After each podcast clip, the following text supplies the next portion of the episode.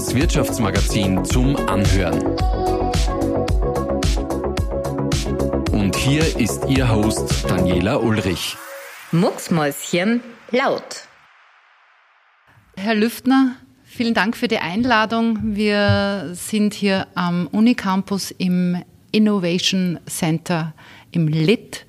Äh, ganz neu, es riecht noch neu. Viele Plätze sind besetzt, einige leer.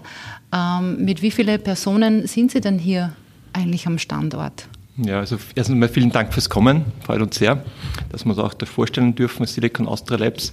Wir sind hier jetzt noch im Open Innovation Center. Wir werden aber jetzt Ende des Monats umziehen in, in den neu gebauten Science Park 4. Äh, wir haben da jetzt in, in Linz haben wir jetzt schon die Saal aufgebaut mit 40 Mitarbeitern und dementsprechend brauchen wir mehr Platz und da ziehen wir jetzt darüber und da haben wir dann auch Platz für 70 Leute und das ist auch das Ziel, wo wir uns auf, wo wir aufbauen wollen.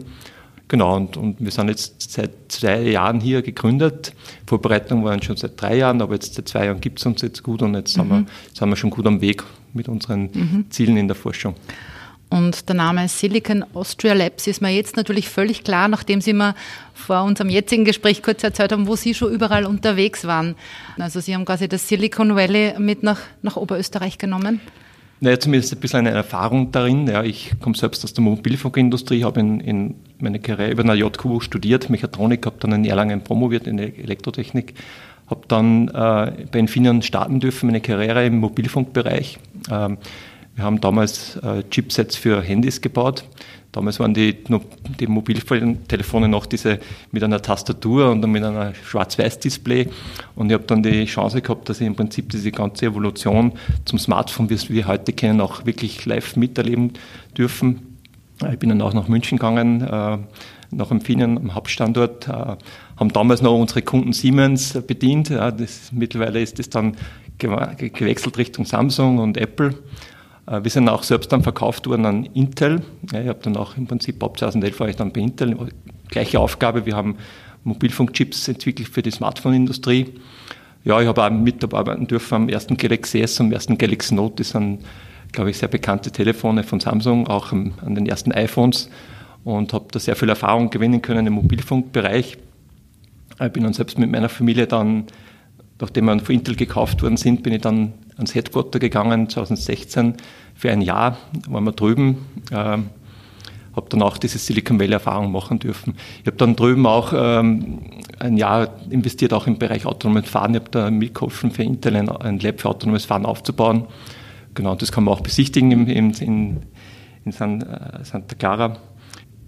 Bin aber dann zurückgekommen nach, nach Österreich und habe dann diese Aufgabe übernehmen dürfen, dass ich mithelfe, das Silicon Austria Labs aufzubauen vor gut drei Jahren und genau, jetzt mhm. bin ich hier und versuche da meine Erfahrung einzubringen. Jetzt muss ich Sie fragen, wie viele Jahre liegen denn zwischen Sie als Student hier an der JKU und Ihrer heutigen Position?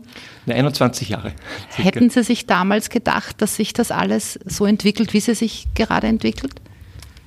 Da muss ich noch ein Stück zurückgehen, weil wie ich zum Studieren begonnen habe, war Mobilfunk was ganz was Neues eigentlich. Also ich habe da eine Vorlesung gemacht, ja, Mobilfunk. Haben wir nie träumen lassen, dass das so ein großes Ding wird. Und diese ganze Entwicklung auch hier im Standort, ähm, kann ich noch ein bisschen mehr erzählen, äh, war nicht abzusehen.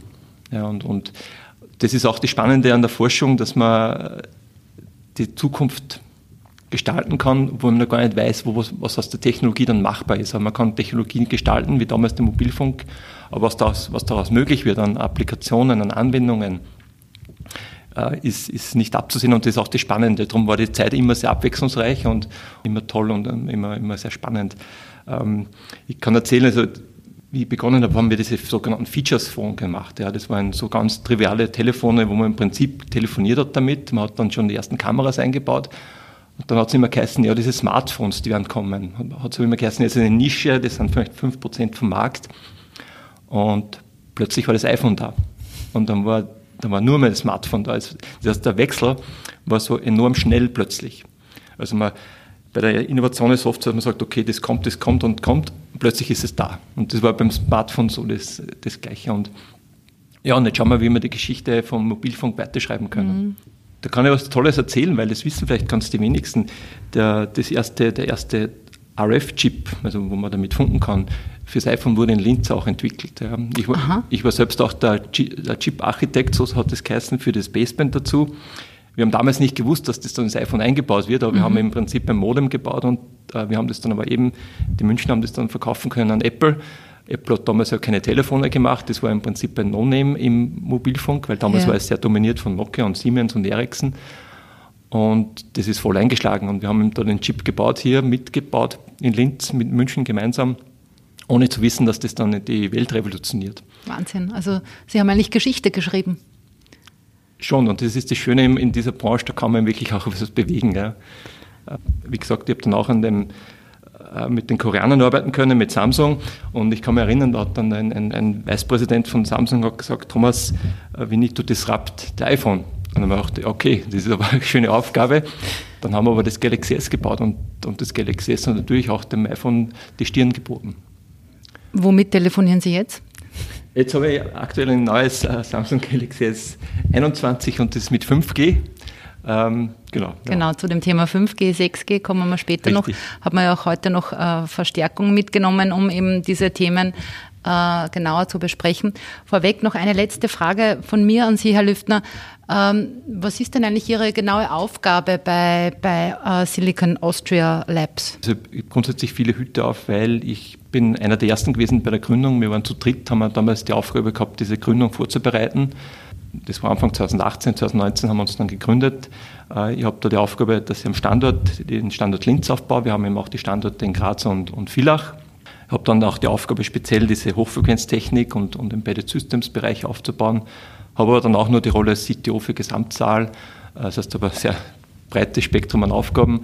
Das werden wir natürlich über die Zeit auch auf mehrere Schultern verteilen, aber momentan bin ich der, der CTO von Silicon Austria und auch Leiter der RF Division in Linz. Mhm. Jetzt ist ja gerade Ihr Bereich, wo sehr viele Fachbegriffe immer wieder fallen, aber vielleicht einmal ganz einfach heruntergebrochen wenn Sie einem Volksschulkind erklären müssten, was Sie hier eigentlich machen, was ist es? Ich habe einen Sohn, der ist neun Jahre und dem habe ich kürzlich äh, versucht zu erklären, wie Nachrichtentechnik funktioniert. Ja. Und äh, wenn man zurückgeht, ist ganz einfach, beginnt man mit Nachrichten übertragen über, über, ja, über Feuerzeichen. Ja. Einfach Eins und Nullen übersenden. Das hat sich dann entwickelt äh, mit Morsezeichen und, und, und die Telegramme ja, über, über den Kontinent von Amerika zum Beispiel. Dann hat man begonnen, dass man die nicht nur Zeichen und Morsezeichen überträgt, sondern auch Sprachsignal. Man kann einem Mikrofone und Lautsprecher Sprache in elektrischen Strom übertra äh, übertragen und dann über Kabel übertragen und damit im, ja, im Telefonieren im Endeffekt. Und der nächste Schritt war eben, dass man eben diesen, dieses Kabel ersetzt über, über, über Funk, dass man eben keine Kabel mehr braucht, sondern dass man das über Antennen äh, und dann über Mikrowellen über die Luft übertragen kann. Genau, und das nächste Schritt ist, dass man nicht nur Sprache übertragen kann, sondern dass man auch ja, Daten wie Bilder oder, oder Videos übertragen kann und, und E-Mails schicken kann. Und für die Jugend ist heutzutage natürlich die ganzen, die telefonieren ja ganz wenig mehr, die sind mehr im Chatten und, und, und ja, Instagram und die ganzen Themen. Und das dann über, über Funk übertragen und dafür braucht es die Technologien, die wir bauen. Mhm. Und das weiterzuentwickeln, das ist jetzt das Ziel von, von unserer Forschung Richtung 6G. Und über die genaue Forschung und, und den Herausforderungen, vor denen Sie momentan so stehen, übergebe ich jetzt gerne das Wort an meinen lieben Kollegen, den Valentin Lischka, der mit Ihnen jetzt äh, darüber sprechen wird. Sie haben ja vorhin schon angesprochen, auf Ihrem aktuellen Smartphone, das läuft gerade mit 5G. Ähm, 5G verbreitet sich ja auch tatsächlich schon auf der ganzen Welt. Es wird ja aber schon an den Nachfolger 6G geforscht und was viele Leute vielleicht nicht wissen, auch hier in Linz. Was sind denn eigentlich so die Ziele von 6G? Was wird sich durch 6G verändern und in welchen Bereichen wird hier genau mhm. geforscht am Standort? Ich vergleiche das mit Fußball. Beim Fußball ist nach dem Spiel ist vor dem Spiel und im Mobilfunk ist nach 5G ist vor 6G. Und da genau da stehen wir jetzt. Und wenn man sich anschaut, wenn man von 2G, 3G, 4G, 5G kommt, dann ist natürlich ein Trend, dass das immer schneller sein muss. Und natürlich bei 6G hat man auch wieder das Ziel, dass man es deutlich schneller wieder macht. Von 10 bis 100-fache Geschwindigkeit geht man raus. Wobei da geht es nicht nur um, um die Geschwindigkeit, sondern auch um die Kapazität. Das heißt, dass man auch sehr viele Daten mit einer gleich hohen Geschwindigkeit übertragen kann, weil immer mehr Teilnehmer den Mobilfunk verwenden und da muss man immer mehr Kapazität schaffen und dementsprechend braucht man auch dann mehr Bandbreite, um, um das zu ermöglichen. Schneller heißt aber nicht nur ähm, die Geschwindigkeit auch als solches, sondern auch die Reaktionszeiten. 5G hat einen großen Schritt gemacht, da geht es Richtung Reaktionszeit in einer Millisekunde. Das heißt, man sendet ein, eine Nachricht und bekommt das Feedback dann innerhalb von einer Millisekunde. Und bei 6G soll das noch einmal um zehnfache schneller sein. Das heißt, in, in 0,1 Millisekunden dann auch eine Responsezeit bekommt. Warum das wichtig ist, erzähle ich nachher noch. Die Technologie, um das zu ermöglichen, um noch schneller zu werden, das ist beim Mobilfunk immer so, dass man eigentlich beim Funk in die höheren Frequenzen geht. Ja, 5G beginnt jetzt, in Österreich ist es unter 6 GHz, aber das, das eigentliche 5G beginnt dann bei 26 GHz im Frequenzbereich. Ähm, da, da, spricht man von diesen Millimeterwellentechnologien. Das ist die, die Funkwelle ist einen Millimeter lang, ab, ab die 26 GHz. Und bei 6G geht man dann in den Frequenzbereich über 100 GHz. Wir schauen uns das an, momentan 100 GHz bis 300 GHz. Man spricht da bis den Terahertz-Bereich. Das heißt, im Endeffekt geht es darum, dass man Funken im, im Sub-Terahertz-Bereich ermöglichen.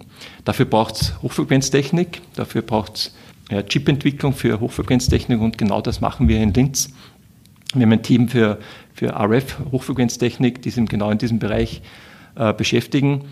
Die Anwendungen sind im 6G, aber nicht nur, auch äh, im Radarbereich bewegt man sich auch in diesem Bereich und das heißt, wir forschen nicht nur für die Kommunikation, sondern auch fürs Radar und da sehen wir auch eine gewisse Konvergenz dass man die Technologien im Gigahertz-Bereich für Radar, aber auch für Kommunikation verwenden kann. Und da haben wir auch hier in, in Linz zwei große Firmen, die sich genau mit den Themen beschäftigen.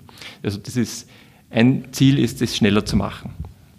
Abgesehen davon, was wir als 6G sehen, und das ist sicherlich auch dem Zeitgeist geschuldet und den Herausforderungen unserer Zeit von ja, Climate Change, ist, dass man darauf achtet, dass der Mobilfunk auch energieeffizienter wird.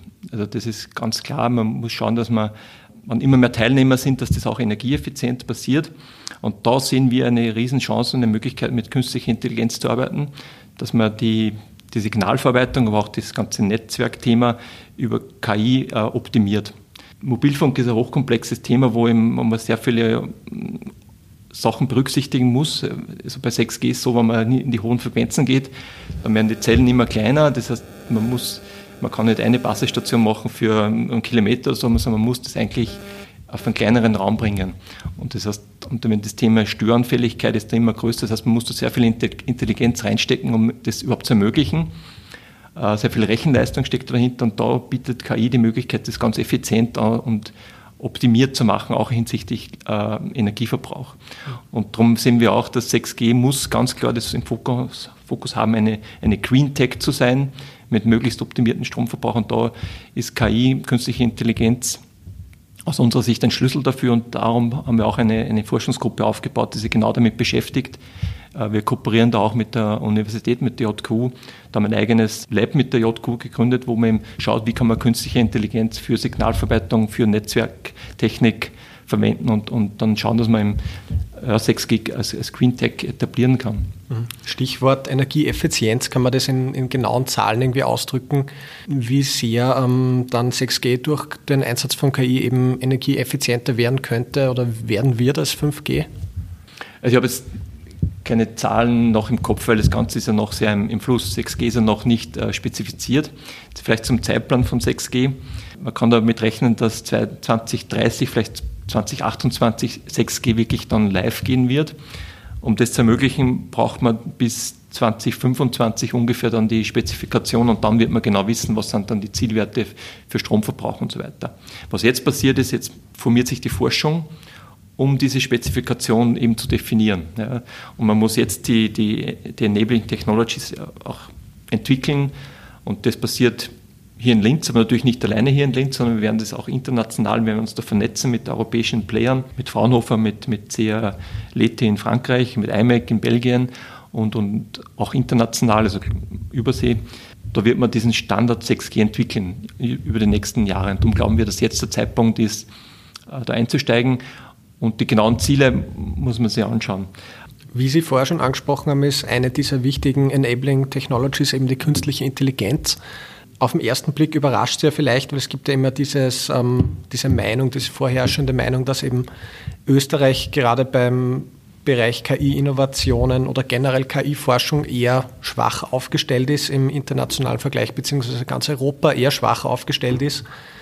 Ja, warum wird dann genau hier in Linz an 6G auch mit KI-Bezug geforscht? Finde ich sehr gut, dass Sie das fragen, weil ich genau da denke ich, ist auch sehr viel nicht bekannt. Ja. Ich glaube, es war nicht bekannt, dass, dass aus Linz heraus die, die Hochfrequenztechnik fürs iPhone kommen ist und auch fürs Galaxy S. So ist offenbar auch nicht bekannt die Kapazitäten und Kompetenzen, die wir am Standort in Oberösterreich und speziell in Linz auch an der JQ im Bereich KI haben. Der Sepp Hochreiter ist, glaube ich, schon kein Unbekannter mehr. Der hat dieses LSTM, äh, die Methodik äh, entwickelt, erfunden, die mittlerweile die Grundlage ist für viele Suchalgorithmen und Spracherkennung und vielen Themen. Also da haben wir wirklich einen Pionier in der KI am Standort und, der, und nicht nur der Sepp, sondern auch viele Kollegen äh, forschen in den Bereichen. Die JQ hat auch ein Studium für Artificial Intelligence auch etabliert jetzt mit sehr hohen äh, Studienraten und da werden die ersten Abgänger, Absolventen werden jetzt in den nächsten wenigen Jahren kommen. Das heißt, wir haben da wirklich auch jetzt ähm, einen Hotspot für AI und, und, oder KI äh, entwickelt in Oberösterreich. Und genau da wollen wir aufsetzen, da wollen wir als, Silicon Austria Labs auch als Verstärker wirken. Und wir sind an sehr guten Boden.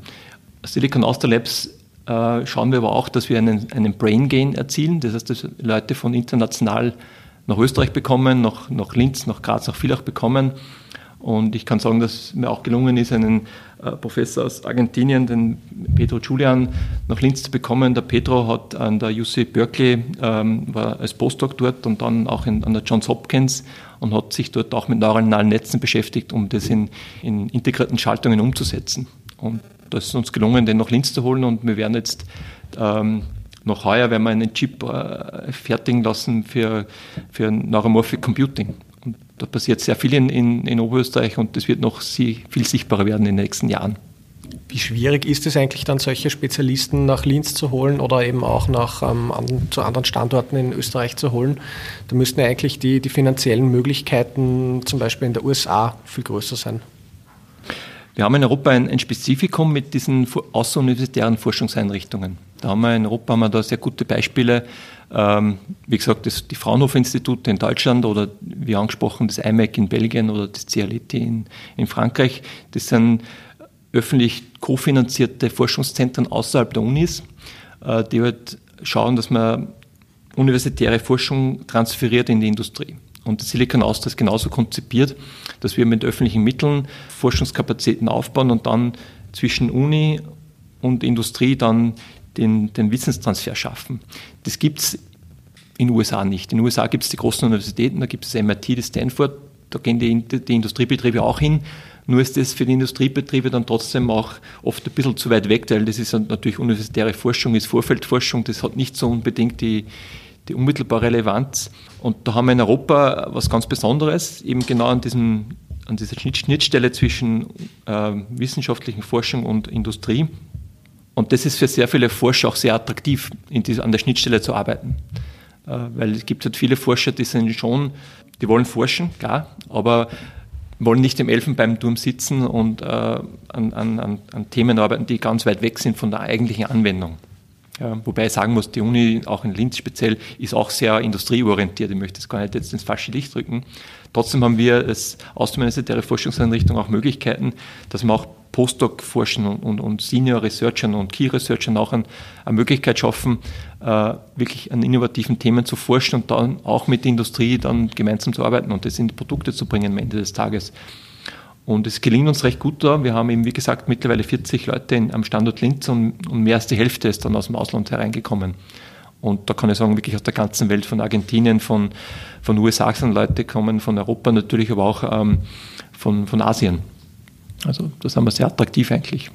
Sie haben es vorhin schon kurz angesprochen, Sie waren ähm, international unterwegs an verschiedensten Standorten. Was sind eigentlich so die Unterschiede, wenn man es jetzt dann international anschaut und den Standort Linz oder Oberösterreich, was die Denkweise betrifft, vielleicht was Innovation betrifft, was äh, Forschung betrifft, was die Möglichkeiten betreffen? Gibt es da viele Unterschiede oder Gemeinsamkeiten? Ja, ich denke, man kann sich einiges zutrauen, wenn man aus Oberösterreich kommt. Das ist klar. Also wir haben, wir haben äh, Top-Ausbildung hier, äh, wir haben gute Köpfe. Wir brauchen uns überhaupt nicht verstecken und, und es versteckt sich auch niemand. Wir haben ja wirklich äh, äh, tolle Betriebe, die international, global agieren und global erfolgreich sind und da absolut im Wettbewerb bestehen. Man kann es vielleicht noch ein bisschen noch mehr publik machen, weil viele Leute wissen das gar nicht. An die jungen Leute, also wenn man in Linz äh, Hightech-Karriere anstreben will, dann ist das möglich. Dann ist es absolut möglich. Wir haben auch einen sehr guten Link nach München. München ist natürlich auch ein Hotspot international. Apple investiert momentan sehr stark in, in, in München wieder und wir können da partizipieren. Wir haben da sehr kurzen Weg. Ich bin selbst immer regelmäßig in München gependelt, habe dann auch dort einmal gearbeitet. Von der Denkweise her, ich glaube, man kann nicht groß genug denken. Gerade wenn man in dieser Branche tätig ist, dann muss man, muss man global denken. Also wenn wir Hochfrequenztechnikforschung machen, dann müssen wir den Weltmarkt adressieren, dann müssen wir weltweit bestehen, dann müssen wir weltweit Spitzenforschung machen. Da können wir nicht sagen, okay, wir wollen jetzt Regionalliga-Forschung machen für, für Hochfrequenztechnik, das funktioniert nicht. Das, da du keine Kunden, das geht nicht. Selbst hier am Standort haben wir äh, Infineon und auch Apple, die sind am Standort, aber die forschen mit uns nicht, weil wir uns kennen, weil wir so gute Freunde sind, sondern nur dann, wenn wir wirklich Weltklasse-Niveau haben. Und das, das haben wir und das muss unser Anspruch sein. Wenn man so an die klassischen ähm, Chancen denkt, die durch 6G entstehen werden für zum Beispiel einen mittelständischen industriellen Betrieb in Oberösterreich, wie werden sich diese Innovationen möglicherweise auswirken? Wo kann man da dann konkret profitieren? Das ist auch ein Ziel für uns. Wir wollen jetzt bei unserer Forschung nicht nur die, die, die Halbleiterindustrie ansprechen, sondern wir wollen auch versuchen, dass wir da Spillover-Effekte in die heimische Industrie, in die Anwender von, von Mobilfunk auch, dass wir da auch zusammenarbeiten und auch Spillover-Effekte erzielen können. Für den Anwendern ist die Hochfrequenztechnik ja nur Mittel zum Zweck. Ja, dem, denen interessiert es mehr von der Applikationsseite.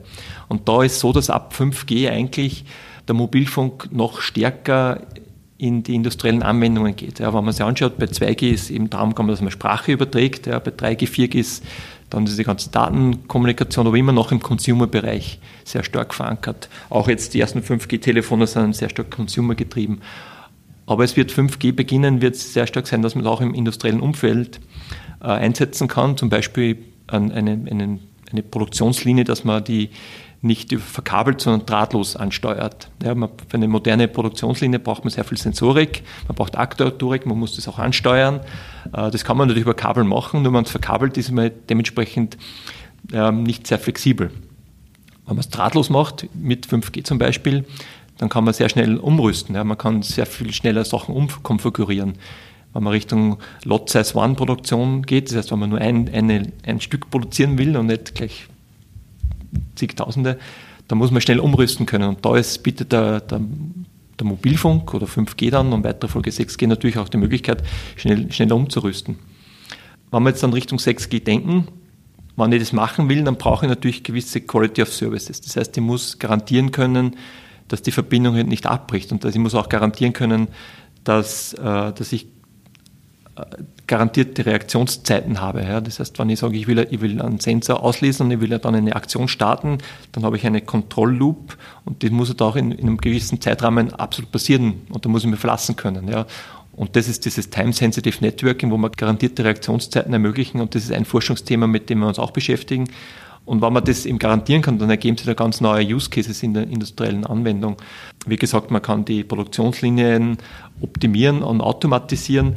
Man kann auch in der Produktion Roboter ansteuern, man kann autonome Systeme dann auch mit denen kommunizieren und das wird vieles möglich. Und da gibt es eben die Use Cases, die wir uns anschauen wollen. Und dafür werden wir auch hier in Linz ein 5G-Testbed aufbauen, gemeinsam mit der JQ und dem Open Innovation Center hier in, in dem LIT Factory, wo man im industriellen Umfeld, da haben wir Pilotfabriken, auch eben solche industriellen Anwendungen von 5G ausprobieren kann. Und wir wollen das dann gemeinsam mit den Industriebetrieben auch, also Oberösterreich, im Ausprobieren und das dann auch weiter, weiter treiben Richtung 6G. Was passiert konkret in so einem Testbed und mit äh, wie vielen Unternehmen wird da getestet und zusammengearbeitet in weiterer Folge dann? Genau, also grundsätzlich ist es jetzt, wir werden das jetzt aufbauen. Das heißt, der Betrieb hat noch nicht begonnen, aber jetzt, wir haben jetzt die, äh, die Pläne kommuniziert, auch mit der Industrie schon abgestimmt. Wir werden das jetzt äh, etablieren und bis Ende des Jahres wird es dann live gehen, hoffentlich. Das Ziel ist, dass ein Industriebetriebe zu uns kommen können und sagen, ja, okay, ich bin interessiert an einem, einem eigenen Campus-Netzwerk. Also man kann bei 5G und auch 6G kann man immer eigene Netzwerke etablieren. Das sind geschlossene Netzwerke, das ist auch notwendig für die Sicherheit. Das heißt, man bewegt sich nicht im öffentlichen Netz, sondern in einem eigenen Campus-Netzwerk und dann will man halt gewisse Use Cases ausprobieren. Und für die Betriebe ist es oft dann schwierig, im eigenen laufenden Betrieb was auszuprobieren, weil das darf nicht gestört werden. Der Betrieb muss ja weitergehen. Da kann ich nicht einmal experimentieren. Aber hier bieten wir eben eine Experimentierplattform, wo man 5G anwenden kann, eben um Sensordatenauswertung zu optimieren, auch Ansteuerung, Kontrollalgorithmen, also verschiedenste Use Cases. Also da ist der Fantasie fast kein, keine Grenzen gesetzt. Und wir arbeiten da im, mit den Industriebetrieben, um da 5G wirklich auch in die Anwendung zu bringen. Sie haben vorhin schon einige ähm, Möglichkeiten und Chancen von 6G aufgezählt. Ähm, man gewinnt so ein bisschen den Eindruck, das könnte eine Möglichkeit sein, um, um eben in Zukunft mehr Wertschöpfung nach Europa wieder zurückzugewinnen. Ja, wie schaut das aus? Kann der 6G eine, eine Schlüsseltechnologie sein? Unbedingt. Ähm, ich habe das vorher das Beispiel gebracht mit 5G für industrielle Anwendungen. Was man damit eben erreichen kann, ist, dass man in letzter Konsequenz äh, Produktionsbetriebe noch mehr automatisiert. Ja. Jetzt werden viele Leute sagen, ja, wenn das alles automatisiert ist, dann gehen Arbeitsplätze verloren. Das ist richtig, es gehen Arbeitsplätze verloren, aber im Wesentlichen die weniger qualifizierten Arbeitsplätze, die man auch dann sehr leicht nach Asien auslagern kann oder in, in, in äh, Niedriglohnländer. Wenn man aber eine Industrie sehr stark automatisiert, eine, eine Produktion sehr stark automatisiert, entstehen gleichzeitig sehr viel hochqualifizierte Arbeitsplätze.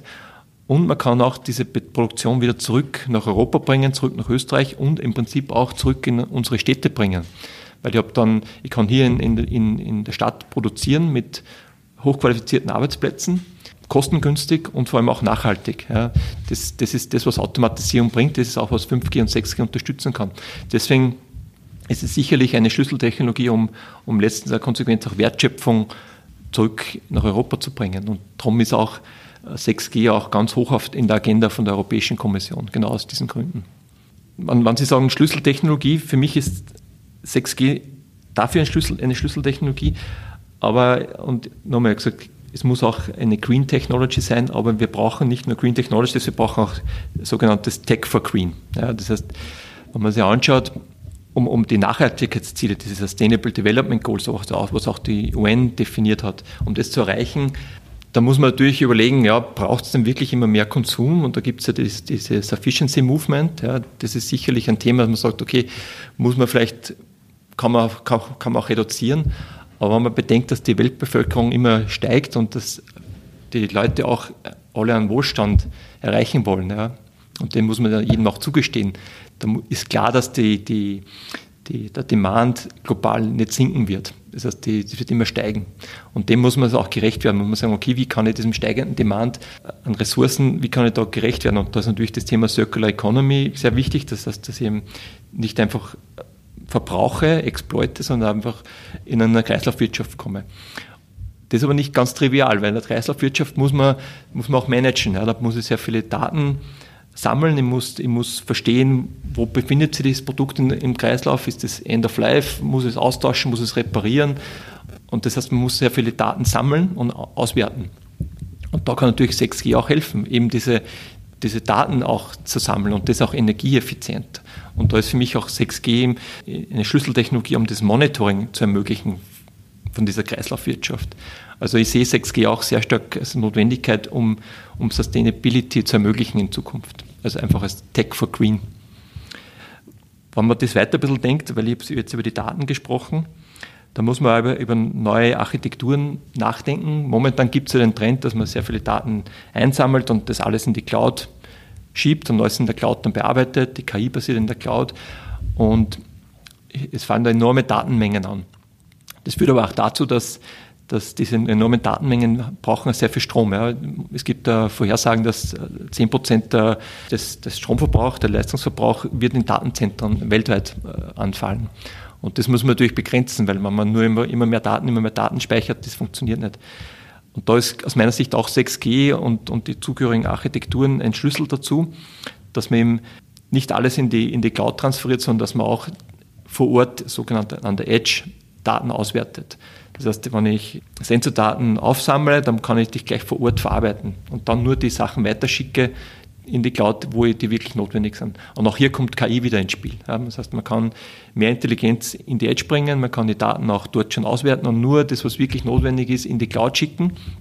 Da spart, man sich zwei Dinge. Man spart sich die Kommunikation, ja, den Stromverbrauch über die Kommunikation und man spart sich das ganze Speichern der vielen Datenmengen und damit kann man den Strom sehr stark reduzieren. Das ist nur ein anderes Beispiel, wie man durch intelligentere äh, Architekturen und, und durch ein modernes 6G-Netzwerk wirklich end-to-end -end den Stromverbrauch reduzieren kann und damit wirklich auch in die Nachhaltigkeit wiederkommt. Vielleicht zum Abschluss, was sind so die nächsten Schritte oder wichtige Meilensteine hier am Standort von äh, Silicon Austria Labs? Was wird es in Zukunft so tun? Uns gibt es ja nicht so lange. Wir sind, wie gesagt, Anfang 2019 gegründet. Wir haben jetzt äh, aufgebaut auf 40 Mitarbeitern, haben jetzt eine, eine gute Substanz. Wir werden jetzt, wie gesagt, dieses Testbed eröffnen Ende des Jahres.